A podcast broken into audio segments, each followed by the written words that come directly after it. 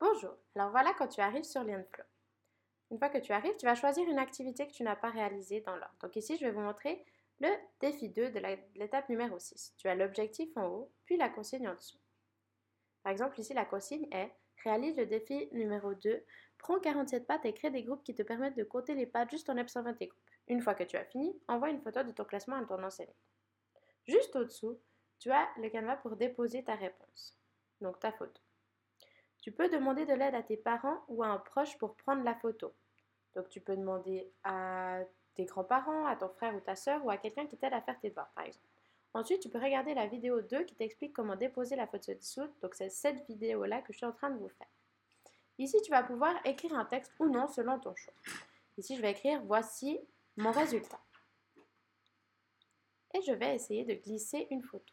Donc vous voyez le petit symbole d'une image et vous appuyez dessus. Ici, je vais appuyer puis choisir l'image que je veux déposer. Je la choisis. N'oubliez pas de mettre votre prénom, donc par exemple Marine, dans votre document. Et vous le déposez. Après, vous pouvez voir l'image apparaître. Si vous devez mettre une image, vous pourrez directement mettre valide. Sinon, vous pouvez aussi faire une autre manière de déposer une image. Vous sélectionnez, vous choisissez votre image que vous voulez déposer et vous la glissez simplement dans le petit encadré. Et là, vous pouvez voir que mes deux images y sont déposées. Une fois que je suis contente du résultat, j'appuie sur Valider l'activité et puis votre document a été envoyé. Attention, les photos que j'ai déposées ici ne sont pas les réponses à cet exercice.